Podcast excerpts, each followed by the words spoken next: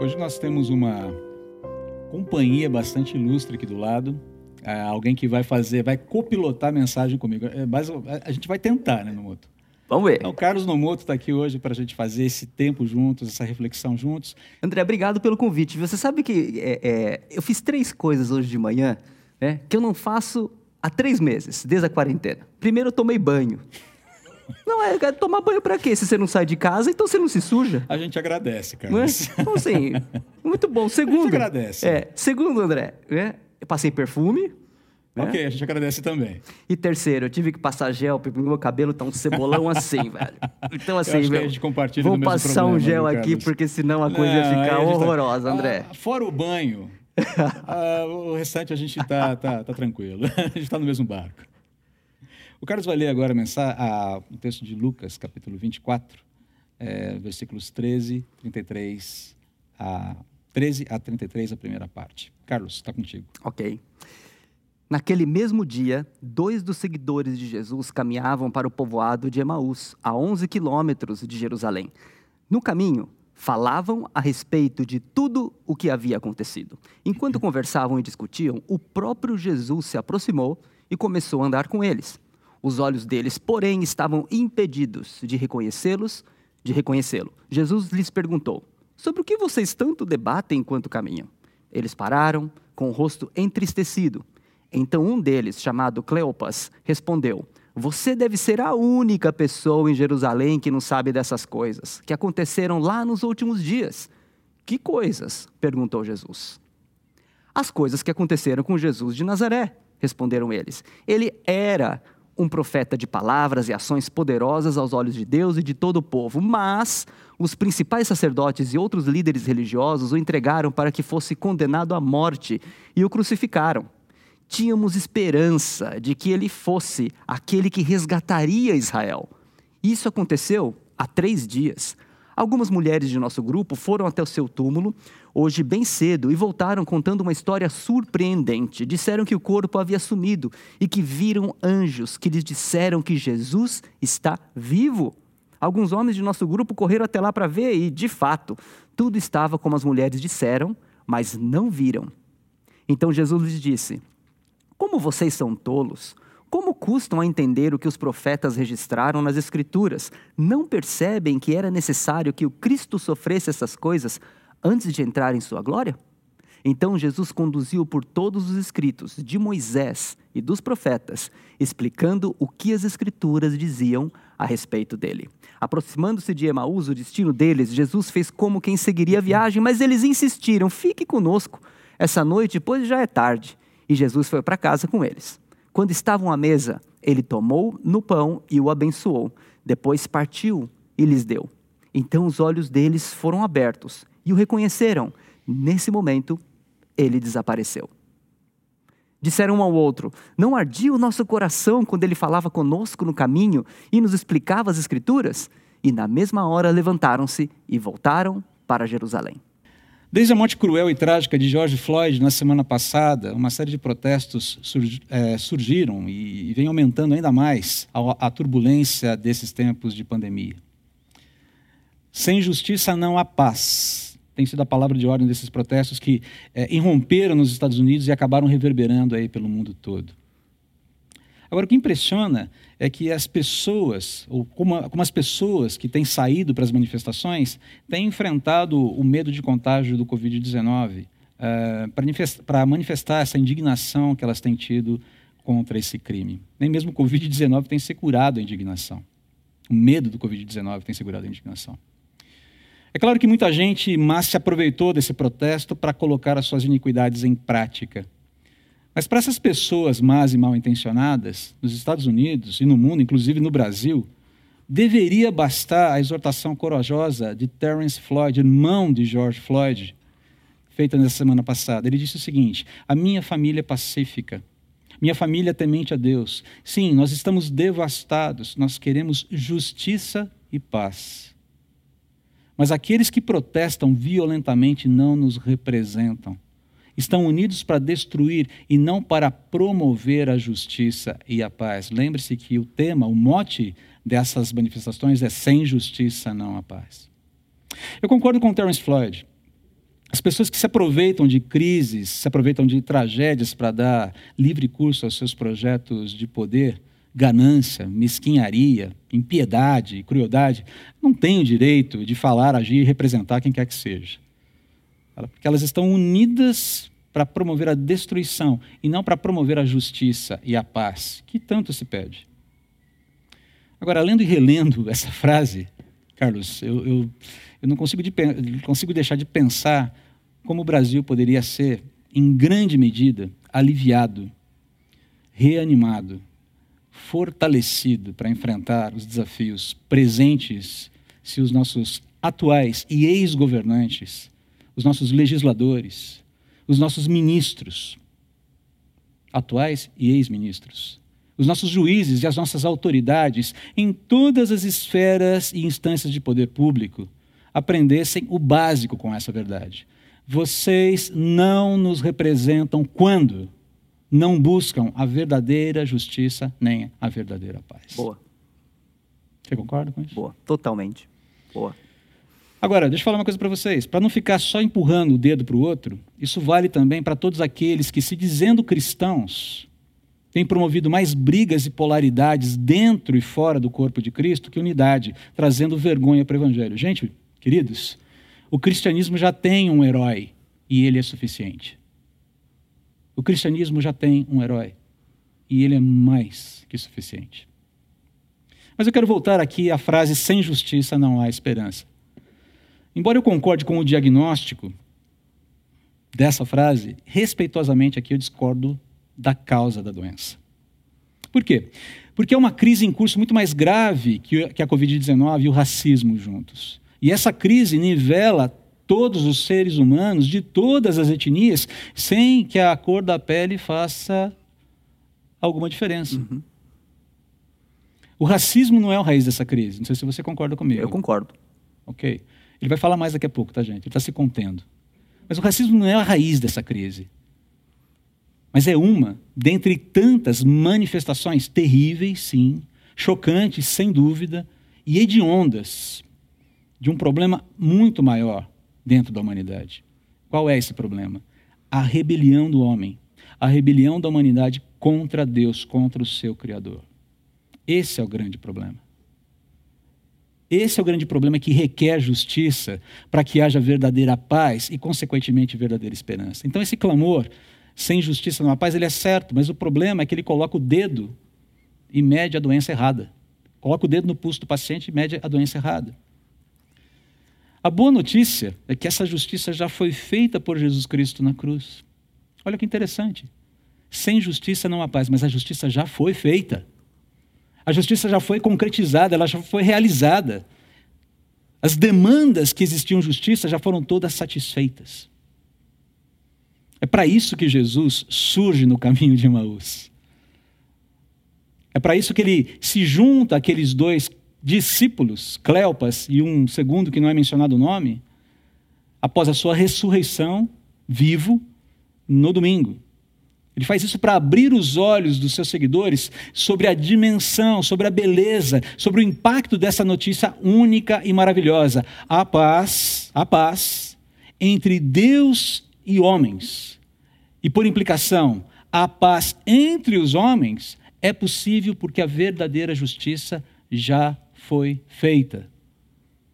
A justiça já existe, ela é real, ela é palpável, ela é vívida. Não é impactante isso? Curioso é que nada é relatado nos evangelhos sobre Jerusalém, Samaria, Judéia até os confins da terra, Carlos, serem tomadas por protestos. Já pensou? Ondas de protestos contra a morte de Jesus aos gritos, aos, né, sob o protesto de sem justiça não há paz. Ninguém saiu das ruas quebrando tudo ou fazendo qualquer espécie de manifestação, mesmo pacífica. Agora, é muito provável que os seguidores de Jesus estivessem experimentando sentimentos de frustração, de exaustão, de decepção, incredulidade, por que não dizer ira, bem similares aos que nós temos testemunhado atualmente. Apesar de não haver manifestações, eu creio que os sentimentos eram bem parecidos. Ah, o texto bíblico que você acabou de ler fala sobre isso. Eles estavam para baixo. estão vivendo um momento de perda, um momento de frustração. E todos esses sentimentos, né, incredulidade, exaustão, decepção, aquela coisa de voltar para a velha vida, e aí o que, que vai ser agora? O texto bíblico sugere que eles estão vivendo esses mesmos sentimentos que a gente vê nessas manifestações que estão na rua hoje.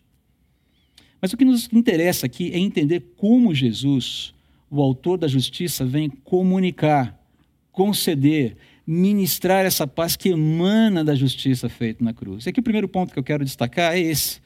O Deus vivo que fez justiça, ele compartilha a sua paz encontrando-se conosco no nível das nossas inquietações. Jesus vem encontrar com a gente onde nós estamos e não no lugar onde a, a gente supostamente deveria estar. Ele é que vem até as nossas, nos encontrar na, no nível das nossas inquietações. É, é, o que é interessante nesse texto, nessa passagem de Jesus no caminho de Emaús, é que fica muito claro que Deus se importa com a gente. Jesus é a prova material e histórica dessa verdade fundamental para a humanidade. Deus se importa conosco. E ele se importa com as nossas inquietações, ele se importa com as nossas dúvidas e emoções, sobretudo quando dizem respeito a ele. Sobretudo quando falam diretamente à pessoa dele. Lembre-se das perguntas que Jesus faz aos discípulos ali. Ah, sobre o que vocês estão falando? Como se ele não soubesse, né? O cara tem um senso de humor, né, André? Não, assim, é, é uma ironia fina, é. né? Mas, do que, que vocês estão falando? Ué, mas como assim? Né? Você não sabe das coisas que? Mas que coisas? Que coisas aconteceram? Não é que Jesus não saiba, mas ele quer, eu quero conhecer o seu ponto de vista. Perceba que Jesus, é Jesus quem se aproxima e inicia o diálogo com os discípulos, que experimentam esse anticlímax, um anticlímax de proporções monumentais. O que é um anticlímax? Sabe aquela sensação que se segue a uma grande expectativa que não é correspondida? Ah, alguém poderia dizer assim: pensa num show que você gostaria de. Cara, aquele, aquele conjunto, aquele grupo, aquele cantor, e você vai ao show. E você está com aquela expectativa de que o cara vai arrebentar. E aí ele não arrebenta. Você fala, mas peraí, o cara que eu conheço no disco, o grupo que eu conheço no disco, não tem nada a ver com esse cara que tocou aqui. Hoje em dia não houve disco, André. Ah, não tem mais disco. É Não. tudo. É, é, é, É Spotify, Deezer, não, não, não depois que eu joguei a história do disquete um dia um tempo atrás aí, agora tá valendo. Discos, gente, discos é, é, é, é uma coisa desse tamanho, um LP feito de vinil e tudo mais. Depois vieram no CD. É bom, agora é tudo, é, é tudo streaming, não tem mais jeito. Mas enfim, a questão é você você tem uma vive um, um anticlímax. Na verdade, deixa eu aqui, eu vou, eu vou denunciar aqui um irmão em Cristo. Vou dar um exemplo aqui, não pedi autorização para ele, mas é, é um exemplo divertido. Eu acho que ele vai rir muito também. Vocês sabem que a filhinha do Caio da Marina nasceu. Estão sabendo? Todo mundo está sabendo. Se você não sabia, fique sabendo. Então, dê os parabéns pelo WhatsApp para eles. A filhinha nasceu, a filhinha sem nome ainda. Pelo menos eles não informaram o, nosso, o nome para a gente ainda. É uma tradição da família é, Araújo é, deixar essa, essa coisa meio emblemática sobre o nome dos filhos. Aí é, é uma diversão que eles têm e todo mundo se diverte junto. Eu acho. Mas, enfim. Ah, na sexta-feira, 11h30 da noite, o Caio me manda uma mensagem gravada pelo WhatsApp. Eu falei, opa, só pode ser. E aí ele começa a falar e começa a compartilhar da experiência do grupo da sala de oração na sexta-feira à noite. E houve então, dois minutos e meio. Falei, ele deve ter alguma coisa para falar além disso. E tudo bem, perfeito. Ele quis compartilhar a experiência vivida na sala de oração. Mas quando terminou, eu falei, cara, é isso. Cadê o nascimento? Cadê a criança? Porque estava para nascer. Aí eu mandei uma mensagem para ele, falei, Caio, ok, legal, bom saber de tudo isso, mas que mensagem anticlimática a sua, porque eu já estava esperando que você ia me comunicar do nascimento da sua filha. E ele retornou com aquela gargalhada, falei, puxa, cara, foi anticlimática mesmo. Essa é a sensação aqui. Ainda que nós estamos usando um exemplo divertido, mas o, o fato é que esses discípulos vivem um anticlímax, uma decepção total. Ah, eles estão vivendo esse momento de uma forma muito, muito pesada. E Jesus se interessa em ouvi-los. Mesmo que o que eles tenham para dizer nesse momento, nas entrelinhas, se você olha bem, é: olha, a verdade é que Jesus não correspondeu às nossas expectativas. A gente esperava um pouquinho mais dele. É isso que eles estão falando. A gente tinha expectativas que não foram cumpridas. Esperávamos um rei. Seguíamos um rei. E no final o rei morreu. A casa caiu. O sonho acabou. É basicamente essa a questão aqui.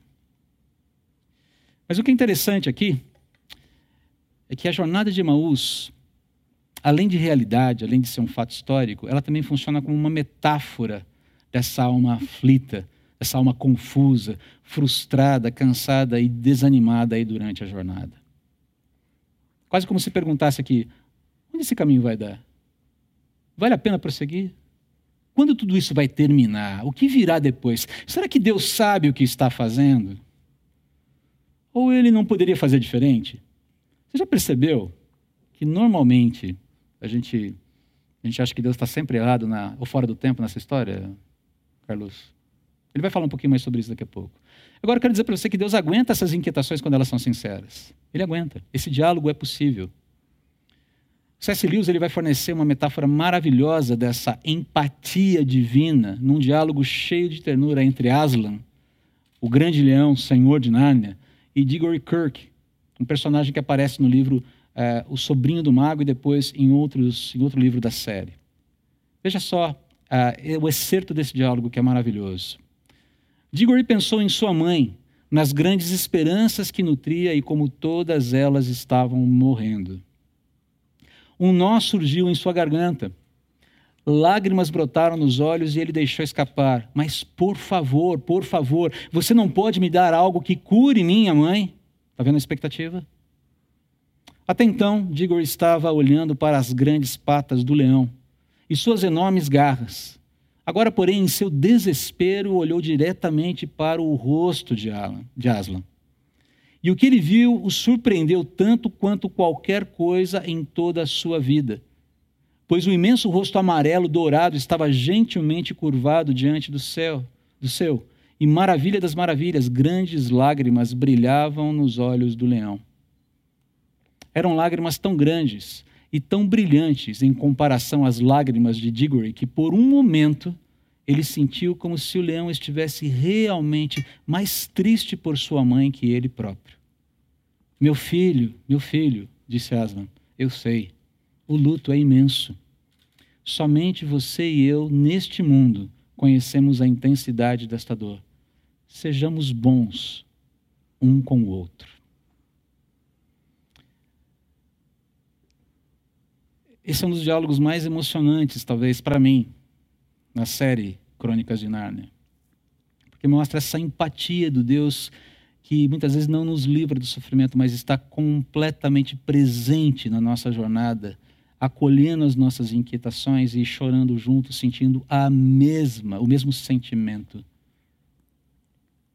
Vivendo a mesma inquietação, sorvendo cada um desses momentos junto com a gente.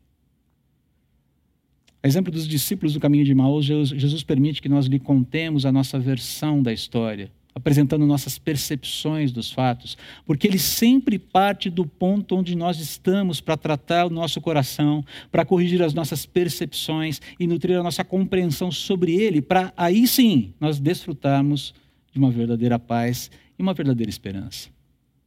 O Deus vivo que selou a justiça compartilha a sua paz ao encontrar-se conosco no nível das nossas inquietações. Carlos, dá espaço para você falar, que até agora só eu falei aqui. Como é que você lida com isso? Você concorda com isso? Como é que você reage a essa, essa verdade? Olha, é, André, nossa, esse texto é super, né? É, primeiro, essa coisa das inquietações, né? Tem uma frase que me chama, que um deles fala o seguinte, né, explicando para esse homem que apareceu do lado: a gente tinha esperança que ele fosse né, a pessoa que ia, nos resgatar Israel. O que, que era essa esperança? Eles esperavam que vinha um, a morte de Jesus pudesse os libertar do Império Romano, da opressão do Império Romano. E a libertação que Cristo trazia, ela não era geopolítica, né? ela era uma libertação da alma, era uma, era uma libertação do poder do diabo na vida das pessoas, Exatamente. era uma libertação dessa rebelião que você, que você mencionou a respeito de Deus. Né? E Jesus se aproximou e começou a andar do lado deles, e demorou para perceber. Né? Eu vejo três coisas aqui. Primeiro, quando eu li esse trecho, eu lembrei de um filme que a gente assistiu em casa esses dias, que são, chamam Dois Irmãos. Eu vou ter que dar o um spoiler, porque senão eu não vou chegar no no, no coisa, né? Tranquilo. E, na, na, no, o que, é esse filme, Os Dois Irmãos, né? É, tinham dois irmãos que e o pai tinha falecido. E houve a oportunidade mágica de trazer o pai de volta. O irmão mais velho, ele tinha convivido com, com, com o pai durante é, alguns, alguns anos. O mais novo não tinha. Ele tinha uma ideia de quem era o pai, mas ele não conviveu muito com ele. É, e o que aconteceu é uma série de aventuras. E tinha a possibilidade agora de trazer o pai de volta. É? E aí o filho mais novo, que nunca, que não conhecia, não tinha tido contato com o pai, ele fez uma, uma lista de coisas, né? Em inglês é, né, é um wish list. Ele fez uma lista, cinco coisas que eu queria fazer com meu pai. Eu queria, e ele só ia ter um dia com o pai, um dia. Era jogar bola, aprender a dirigir, é, dar muita risada, dançar. Eu tenho uma quinta que eu não lembro. E o que aconteceu ao longo do, do, do desenho, da aventura, é, o pai meio que aparece, meio que não aparece, e no meio da aventura ele faz um monte de coisas com o irmão mais velho. E no final ele fica frustrado, ele fala assim: acabou o dia às 24 horas e meu pai não apareceu e a minha lista não foi cumprida. E só aí que então que vem aquele clique. E ele começa a olhar a lista e fala assim: não, tudo aconteceu. Né? Eu queria aprender a dirigir. No meio da aventura toda, o irmão mais velho falou: dirige o carro aí. Eu queria dançar. No meio da aventura toda, ele e o irmão, uma hora, começaram a dançar. É, enfim, tudo aquilo que ele queria foi cumprido. Né? Com a pessoa que estava ao lado dele o tempo todo e ele não percebeu. Então é isso, Jesus está ao nosso lado. Né? E a gente é, é pedir para ajudar a perceber como que isso acontece. Né? É, esses dias a Celise deu um presentinho para uma das pessoas aqui da nossa comunidade. Né? É, o comentário dessa pessoa foi: Celise, hoje eu estava muito triste. Olha aí. É? Uhum. Eu achava que Jesus não me amava mais. Mas porque você me deu isso, eu vi que Jesus me ama. É? Nós podemos ser como Jesus. A palavra uhum. discípulo significa pequeno Jesus. Nós podemos ser pequeno Jesus com atitudes assim, tão simples, né? como essa. É... Eu vou contar um segredinho para vocês, ok?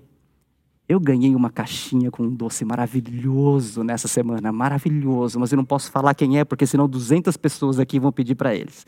E terceiro, nessa linha da gente poder, né, da gente poder é, ser um pouco de Jesus, né? ir ao encontro das pessoas. Né? Eu queria te dar a gava. Né? Você está odiando falar comigo, eu sei, porque tem muita coisa que você não tinha previsto. Eu odiado? Não, imagina. eu quero te dar um pão. E esse pão não é comprado. Durante a quarentena, a gente aprendeu a fazer pão. É, esse é um baguete. Ele é desse tamanho porque o forno da minha casa só cabe Uau. um pão desse tamanho. E eu queria dar de presente para você, né? ir ao seu encontro né? assim como Jesus né? foi ao encontro, ir ao seu encontro e trazer um presente para você. E eu recebo com muita gratidão, com uma cotovelada de amor. Ah, isso não estava no script, viu, gente? Não mesmo. Ah, você. Não estou odiando falar com você de forma alguma. Elane, para aquecer não hum. pode ser no, no, Tem que ser, não pode ser micro-ondas, tem que ser no forno. Né? Senão estraga o negócio. Você vê que a gente está bem diferente aqui hoje. Né? Assim, inclusive, compartilhando receitas, fazendo. Enfim, mas é exatamente isso, Carlos. Essa coisa de estar, de ir a um encontro, de estar presente e de representar o Senhor Jesus ali. Em segundo lugar, continuando aqui a nossa mensagem, a, o que a gente pode ver aqui é que o Deus vivo que selou a justiça compartilha sua paz conosco, instruindo-nos, instruindo perdão, na verdade. Você vê o Senhor Jesus comunicando, levando os discípulos, direcionando esses discípulos a um diálogo orientado. Ele tem um parâmetro, ele tem uma, uma, uma pauta ali com esses discípulos. Uma coisa curiosa nessa passagem, que é meio freak para alguns, meio estranho, meio esquisito, né? É o impedimento divino para que os discípulos reconhecessem Jesus de imediato. Não sei se vocês que já leram essa passagem dialogaram com, mas por que, que eles foram impedidos de reconhecer Jesus de imediatamente? A pergunta que eu fiz quando eu, eu vi isso a primeira vez, né? Será que não seria muito mais simples se Jesus não, não se permitisse, ou se permitisse reconhecer imediatamente? Pô, para para pensar, você economizaria tempo, explicações, argumentações, retiraria o sofrimento, resolveria a dor, resolveria uma série de coisas. Poxa, só Jesus fala, sou eu, gente. Acabou o problema. Por que, que, será que Jesus não se revela logo de imediato? Essa pergunta me, deixa, me deixava intrigado. Mas talvez essa não seja a pergunta certa. A pergunta certa, quero propor aqui para vocês, é que qual, a pergunta seria: qual seria o motivo desse impedimento? Por que Jesus faz dessa forma? E a resposta me parece bastante simples, e o próprio texto mostra isso. Jesus está interessado aqui em corrigir e edificar as nossas percepções, assim como edificou corrigiu e edificou as percepções dos discípulos sobre ele, a partir daquilo que as Escrituras revelam sobre ele, a partir daquilo que a Bíblia revela sobre ele. Deus está interessado em construir nossa confiança em seu caráter a partir daquilo que ele afirma, afirma sobre ele nas Escrituras, e não a partir daquilo que nós vemos, a partir daquilo que nós sentimos ou achamos. Lembra daquilo que eu falei agora há pouco? Normalmente, a gente sempre, invariavelmente, a gente acha ou Deus está atrasado, ou que a estratégia dele não é boa. Para para pensar se você já não viveu essa experiência. Ou Deus está atrasado na ação. Pô, Senhor, está demorando, né? E a Bíblia está cheia de exemplos assim. Lembram-se de Deus chegando, de Deus manifestando-se através do cuidado ali de Samuel, ou da, da autoridade de Samuel com Saul? Saul, pô, Samuel não chega, vou ter que resolver do meu jeito. Lembra-se ali de, de dos é, amigos de Daniel sendo salvos na tribulação, na fornalha.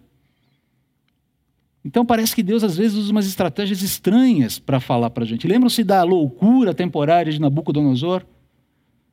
Foi alertado. A sua altivez vai ser punida com loucura, até que você reconheça que há um único Deus. E ao final daquele período de loucura, ele reconhece quem Deus é.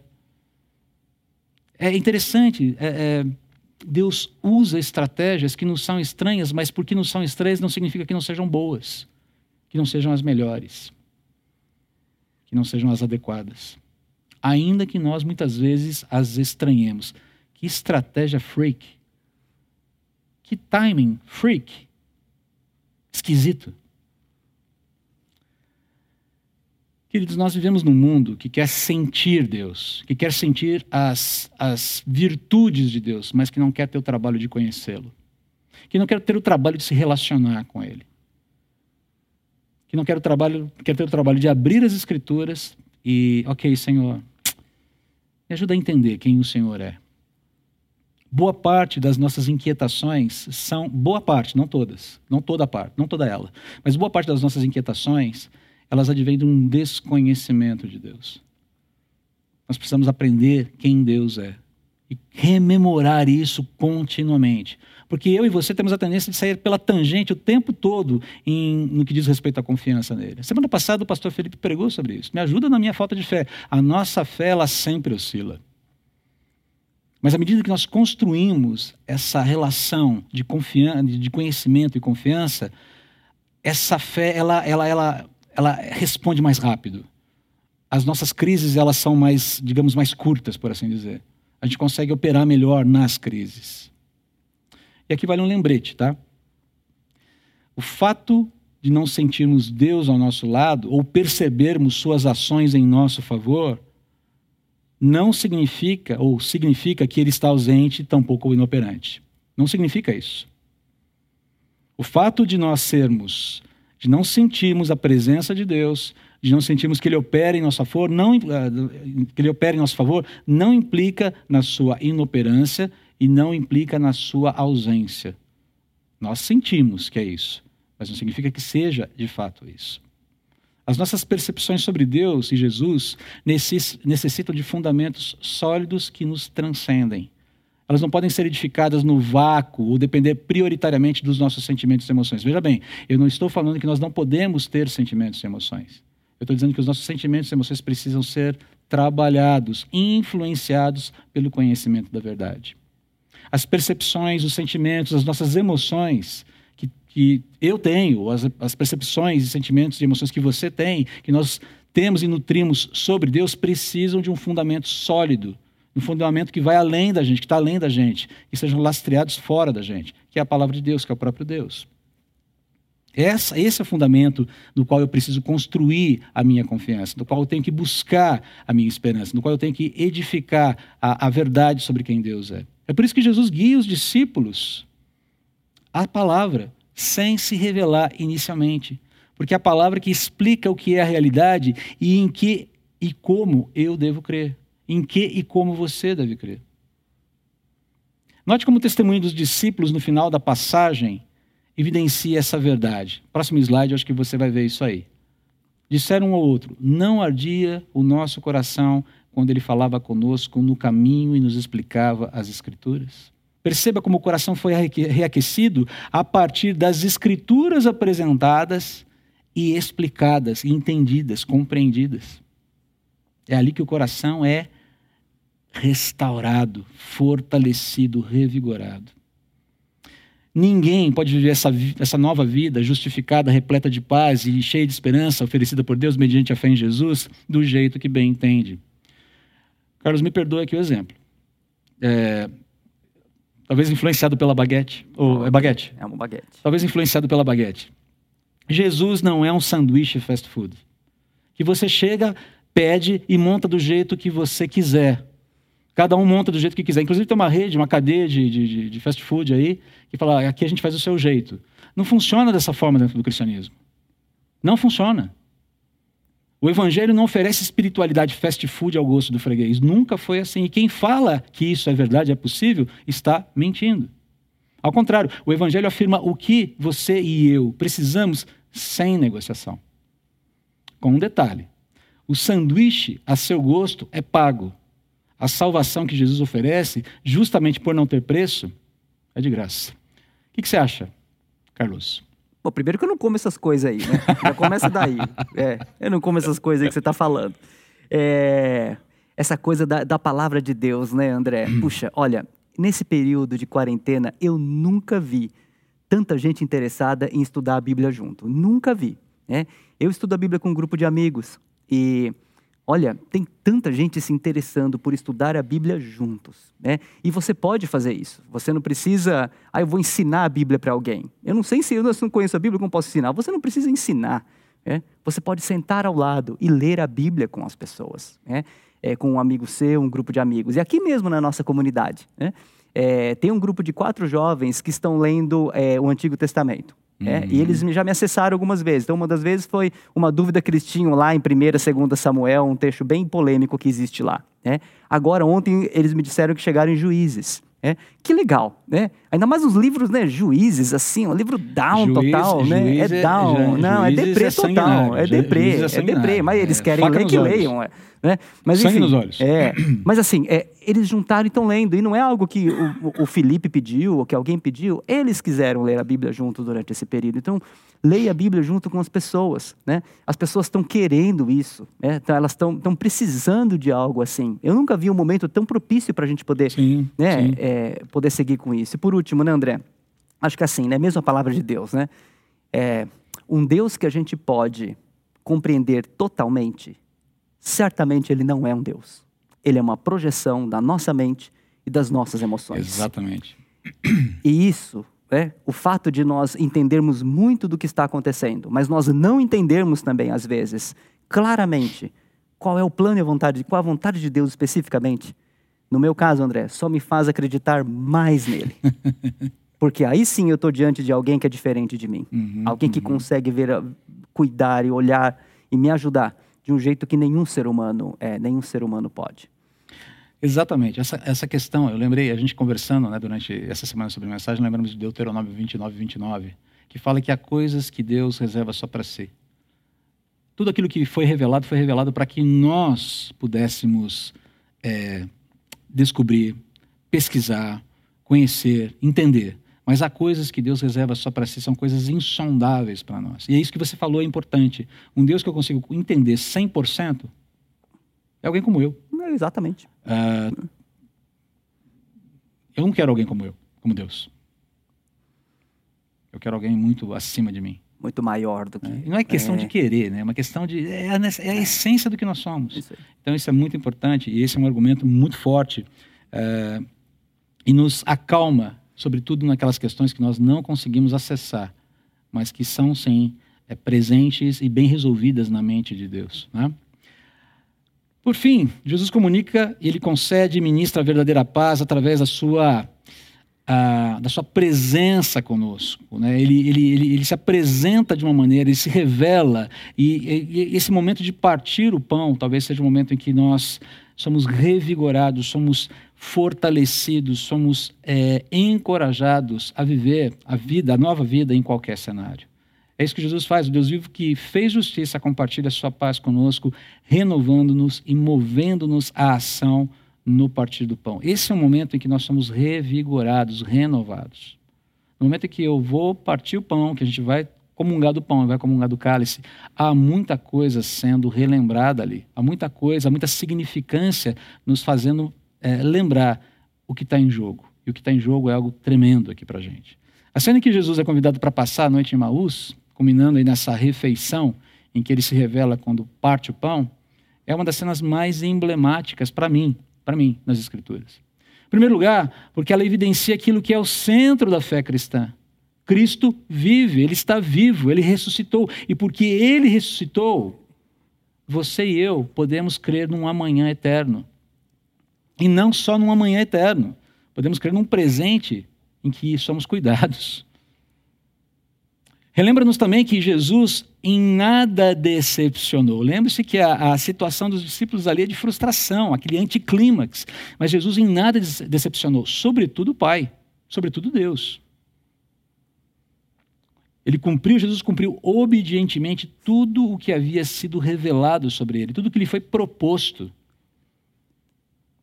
Ele em nada decepcionou. Muito pelo contrário. Também nos relembra que os sentimentos, o ardor, as emoções são sempre bem-vindas quando elas frutificam a partir da verdade revelada, do conhecimento de Deus e da Sua palavra. Não é que nós não devemos ter é, emoções, como eu disse, mas os nossos sentimentos, quando eles são calibrados, quando eles são parametrizados, por assim dizer, pela verdade da palavra, quando eles fluem como uma frutificando pelo conhecimento da palavra sobre quem Deus é, nessa relação que nós temos com Ele, eles são muito bem-vindos. Eles são muito úteis, eles são excelentes. Por exemplo, o que é o sentimento de paz? Que excede toda a compreensão, todo o entendimento de alguém que acabou de passar pelo luto. Não é algo bem-vindo? Não é algo que comunica, que testemunha algo muito precioso. Eu creio que um dos momentos mais cruciais de testemunho para os cristãos é no momento das suas perdas de entes queridos. Porque é nesse momento que você pode fazer, você pode mostrar a diferença que Jesus faz na vida de alguém. A paz que ele pode produzir. Porque alguém que não tem essa paz, quando vê a morte, se vê com um fim que para ele é inexorável e é amedrontador. Mas quando nós estamos cercados, nós estamos é, fortalecidos, nós estamos impregnados da paz do Senhor Jesus, sofremos com aquele momento, com a perda, mas conseguimos prosseguir com a esperança firmada por Ele sobre o futuro, sobre o amanhã eterno.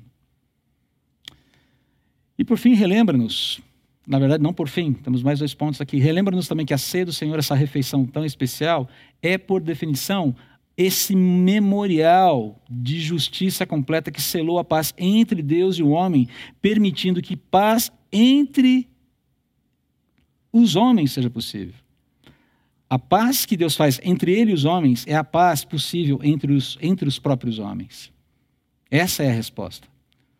Sem a justiça de Deus, não há possibilidade de executar a paz, mesmo entre os homens. E por fim, renova-nos pela presença de Cristo em cada comensal redimido. Fale por você o comensal, é.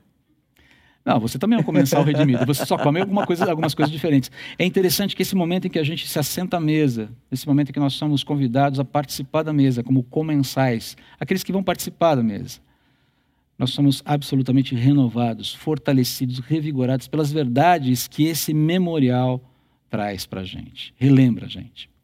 E na cena final, quando os discípulos são totalmente revigorados e voltam animados para Jerusalém, fica claro que a intenção de Jesus com esse encontro no caminho de Maús ia muito além do consolo e revigoramento pessoal. Jesus não está lá para dar um up na autoestima dos discípulos apenas. Nessa nova vida, Jesus quer construir uma narrativa de esperança baseada na justiça que ele fez, que selou a paz, que não fique aprisionada em cada cristão. Antes, impulsione cada crente em Jesus para o centro da ação, para o protagonismo da ação nesse novo mundo que está emergindo. Não é um, protagonismo que busca holofotes, mas é um protagonismo que busca servir de uma forma diferenciada, de uma forma distintiva do que o mundo está pregando por aí. A esperança que Jesus infunde em mim, infunde em você, se verdadeiramente fruto da justiça que selou a paz, jamais poderá ser contida por paredes, sejam elas físicas ou não. As paredes, queridos, estão sendo derrubadas. E a gente não precisa se assustar com isso. Eu gosto muito dessa frase do Dr. Russell Shedd. Ela foi dita numa entrevista pouco tempo antes da morte dele a um, a um pastor conhecido nosso lá de Atibaia. E Ele estava sofrendo já com um câncer é, em metástase. E perguntaram para ele como é que o senhor está lidando com o sofrimento. Ele falou: Olha, eu sofri muito pouco na minha vida e esse sofrimento que eu estou vivendo agora tem sido muito bom porque tem me ensinado muitas coisas. E uma delas, a principal delas, é que Deus está me desmamando do mundo. Deus está me desmamando do mundo. Sensacional isso. Deus está nos desmamando das ilusões sobre segurança, sobre as ilusões de conforto, prosperidade, controle, felicidade, esperança, é, todas essas ilusões que caracterizam as expectativas que esse mundo tem e que está desesperado porque está percebendo que esse negócio está fugindo, ou está esvaindo pelos vãos dos dedos. E ao mesmo tempo ele está nos despertando para uma nova vida, uma vida que, de ação que represente e anuncie o rei e seu reino nessa nova realidade que o mundo verá emergir. A coisa começa já. Nomoto, como é que você lida com isso? É, paz e justiça, né? Tem algo interessante nesse texto. Quando esses dois homens deixaram de considerar que a questão central era qual o plano de Deus para a minha vida. E entenderam que a grande questão é como eu posso fazer parte dos planos de Deus. Toda a perspectiva, motivação, frustração deles foi revertida. Uhum. É? Jesus não foi dar um tapinha nas costas, no final vai dar tudo certo. Jesus explicou que eles podem participar de algo muito maior, que era o estabelecimento desse reino, que não é um reino político, é? ele é um reino de, de homens e mulheres né, que reconheceram que Jesus Cristo morreu e ressuscitou por mim. Uhum. Né? Só Ele pode me dar a vida nova. Essa é a mensagem. Quando eles compreenderam isso, eles estavam indo, voltaram para onde para Jerusalém, de onde eles não deveriam ter saído, né? E eles que esperavam uma libertação do Egito 2, né? Eles sabiam da história de o povo foi liberto do Egito. Eles esperavam que isso acontecesse tudo de novo. Estavam apegados a um sonho muito antigo e voltando a fazer coisas antigas antes de Jesus. Voltando para a cidade, porque Jesus morreu, não vai ser nada. Vamos voltar a fazer o que a gente fazia antes. Né? Quando os olhos deles, né? quando caíram as escamas. E eles compreenderam: era Jesus, era isso. Deixaram de olhar para si próprio e compreenderam o grande plano de Deus. É, terapia é muito importante. Terapia nos ajuda a conhecer nós mesmos. Oração nos ajuda a conhecer a Deus. Conhecer a si próprio é importante. Mas para algumas pessoas, é, algumas pessoas precisam de algo muito maior. Algumas pessoas entendem que há um espaço na nossa vida né, que, inclusive, as terapias não podem ajudar. Né, que é essa condição que nós temos. Né? Você só se conhece quando você conhece a Deus. É. Esse espaço que a gente tem dentro de nós, que somente Jesus Cristo pode preencher. É? É, o efeito imediato dessa compreensão é voltar para aquilo, você compreende rapidamente onde eu deveria estar. Talvez eu devesse estar. É, eu não posso ir para o hospital hoje, quem, mais uma pessoa no hospital ajudar, eu não sou competente para isso, mas eu posso apoiar quem trabalha com isso. Uhum, é? uhum. Eu não consigo gerar emprego para todas as pessoas, mas eu posso ajudar um pouco mais quem está perto de mim. Seja apresentando essa pessoa para algum lugar, seja com recursos financeiros, ou seja, no mínimo, acolhendo e ouvindo essa pessoa. Né? Por fim, a, a gente comentou né, que ao longo dessa, dessa, dessa, dessa pandemia toda, da quarentena, algumas igrejas acabaram fechando. Né? Algumas estão com problemas. Algumas com de problemas continuar. de continuar suas operações. Isso é muito triste. Né? Isso é muito triste. A, a igreja, enquanto instituição, enquanto CNPJ, enquanto grupo, né? isso aqui se fechando. Mas a igreja, enquanto corpo de Jesus Cristo, continua viva. Esta igreja não mudou em nada da uhum. sua missão. Uhum. Cristo deu a esta igreja a missão: ide por todo mundo, pregai o evangelho a toda criatura, batizando e fazendo discípulos. Esta missão da igreja não acabou. Pelo contrário, é? para a igreja de Jesus, se a porta fecha, nós entramos pela janela se a gente não pode falar de Jesus porque não pode pôr as pessoas juntas e está certo, nós temos que, que, tomar muito cuidado, estamos separados aqui, mas se eu não posso falar pessoalmente, então nós vamos falar pelo Zoom, pelo não sei o quê. E o dia que não puder falar pelo Zoom, André, nós vamos encontrar um outro, um outro, uma outra forma de continuar falando da palavra de Deus. Isso não é um discurso triunfalista, Né? Nós vamos respeitar as, as leis sanitárias, nós temos que preservar o outro, por amor ao próximo, Sim, sim. nós vamos fazer isso. Mas dentro dessas regras, nós sempre vamos encontrar uma forma. O diabo, Satanás, não está em quarentena. Nós estamos fechados em casa, mas o diabo não está. E ele vem colocando, não estou falando que tudo que a gente passa é do diabo. Tem, eu mesmo, tem dia que eu acordo, eu estou mal, tem dia que eu acordo, eu estou bem. E cada dia é um dia, a gente vai indo. Eu também estou assim, não estou querendo espiritualizar no sentido Sim, sim. negativo, mas, de fato, Satanás não está em quarentena. né? Ele continua agindo. Ele continua tentando né, colocar distrações ou escamas nos nossos olhos para que a gente não enxergue que Jesus Cristo está andando ao nosso lado, como ele estava andando ao lado desses dois homens. É, é, e eu acho que é muito isso, né, André? Por fim, né, é, é, perceber isso, que Jesus vem aonde nós estamos. Né? Isso nos faz com que a gente vá também para ao lugar né, aonde as pessoas estão, seja por Sim. WhatsApp, traga uma palavra, seja o que for. Né? E essa paz e justiça, né, é, por trás de toda essa questão que tem do George Floyd que você trouxe, né, é, o problema central de tudo isso, sem minimizar, não é e muito menos simplificar, tornar simplista a questão. A questão é complexa, é complexa, É muito complexo. é muito complexa, mas de qualquer forma, é, Mas o problema por trás é muito simples. é a missão que nós temos ainda como cristãos, no nível individual e no nível de igreja, ela permanece a mesma. E quanto mais nós olharmos para Cristo e mais nós olharmos para as pessoas, mais essa paz e justiça virá. Né? Quanto mais olharmos para nós mesmos e nos afogarmos dentro das nossas inquietações, a gente acaba não saindo, não saindo daí. É, eu creio que é esse o ensino que fica né, para a gente aqui. É, encontrar as pessoas no nível de inquietação delas. Não querer sacá-las, transportá-las para um nível em que elas não, ainda não estão prontas para alcançar. Ajudá-las nesse processo com a palavra, com a verdade. E também ter um momento desse momento de participação, de se doar, em que o vigor, a, a, o ânimo é renovado, né? É, como simbolizado pela, pela ceia. Uma pergunta final aqui. Eu quero responder essa pergunta final com um vídeo que você vai ver agora. É, alguns de vocês talvez já devem ter visto. Né? Como responder à ira, à exaustão e à frustração de um mundo que clama por justiça para que haja paz? A gente já viu como fazer isso, mas deixa eu, vamos colocar isso em ação. Vamos, a, o grande drama da humanidade no momento é há um problema no mundo chamado racismo, que talvez seja até muito maior para alguns do que o próprio Covid-19. Eu não quero discutir essa questão, não é essa questão aqui. Ah, nós vimos que não é bem por aí. Mas como responder à ira, exaustão e frustração de um mundo que clama por justiça para que haja paz? Deixa eu propor, você, propor para você uma resposta a partir de uma música bastante conhecida, mas de uma cantada, entoada de uma maneira um pouquinho diferente. Vamos ver o vídeo.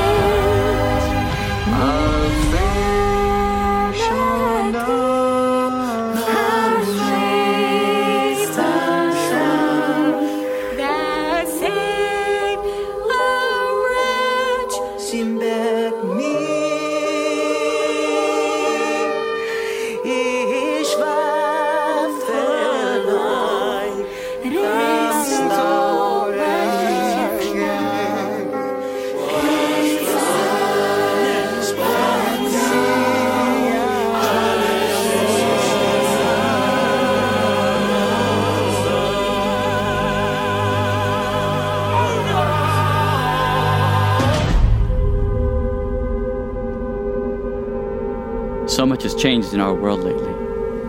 疫情中这么多人失去生命，显明了生命的脆弱与短暂。 Pero la asombrosa gracia y amor de Jesús es más fuerte que la vida y la muerte. Wo auch immer du bist, ruf seinen Namen an. Jesus. Jesus. Essa. Jesucristo. Yeshua. Jesus. Don't wait another day.